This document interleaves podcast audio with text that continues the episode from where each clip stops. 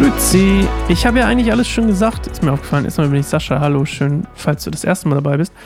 Ähm, ich habe schon ganz viel erzählt. Das hier ist eigentlich, was wir heute hören, einfach nur die Fortsetzung von dem von gestern. Es geht wieder um den Leviathan ähm, und, und ein bisschen noch um das äh, Nilpferd. Aber das hören wir direkt jetzt. Los geht's. Ja, da ist jede Aussicht verloren. Beim bloßen Anblick brichst du zusammen. Niemand ist so tollkühn, ein Krokodil zu reizen. Wer könnte dann vor mir bestehen? Wer hat mir je einen Dienst erwiesen, dass ich ihm eine Gegenleistung schulden würde? Was immer unter dem Himmel ist, es gehört alles mir. Ich will dir erzählen von seinen Körperteilen, von seiner Kraftfülle und von seinem kunstvollen Körperbau. Wer kann es häuten? Wer kann seinen doppelten Panzer durchdringen? Wer kann ihm das Maul öffnen und hineinsehen? Rings um seine Zähne lauert der Schrecken. Prächtig sind die Rillen seines Schuppenpanzers, eng verschlossen und versiegelt. Sie stehen dicht an dicht, nicht ein Lufthauch geht hindurch.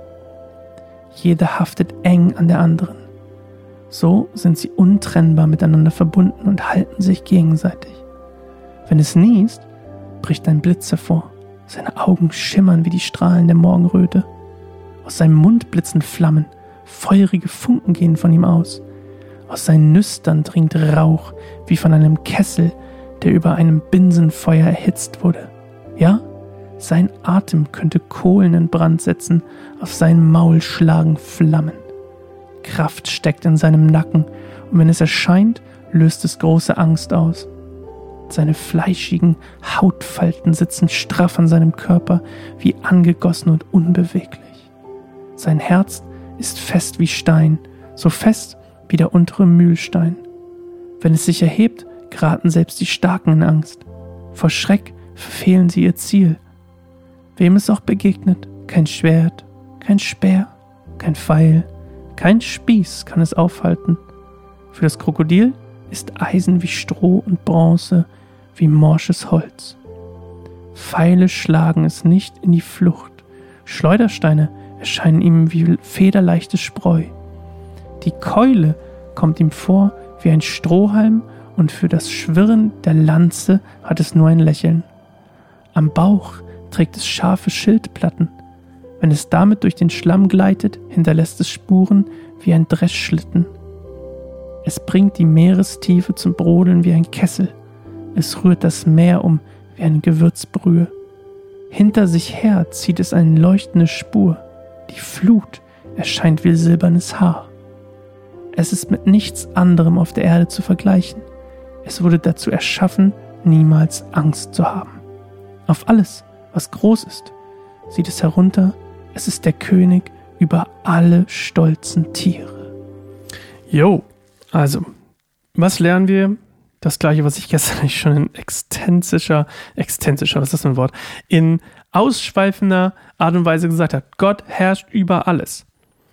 Gottes Souveränität und seine Macht, seine Allmacht herrscht, und das ist das, was Hiob hier verstehen soll, über alles. Und Hiob ist viel zu winzig, um sich das erstmal auszudenken, um sich das, um das zu beherrschen, um es in irgendeiner Weise zu begreifen. Und das ist das, was Hiob hier lernen soll. Er soll seinen Stolz gebrochen bekommen. Und der Mensch kann diesen Behemoth, das Nilpferd, und das Krokodil nicht unterwerfen. Also mittlerweile vielleicht schon, weil wir die nötigen Hilfsmittel haben. Ähm, und er kann aber auch nicht das Böse in der Welt besiegen.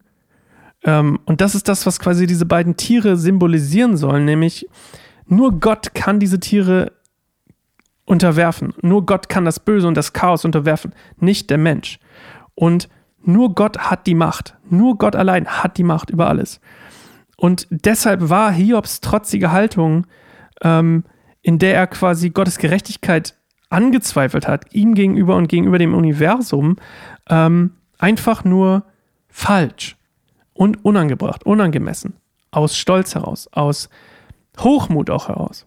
Das ist das, was, was ähm, Gott hier beabsichtigt, indem er diese Tiere als Parabel oder als Beispiel dafür nimmt. Alright. Wir hören uns morgen wieder. Letztes Kapitel, Kapitel 32. Wir haben noch, warte, wie viele Folgen? Zwei. zwei Folgen noch. Morgen Hiobs zweite Antwort auf Gottes zweite Rede. Freut euch drauf. Bis dann. Ciao.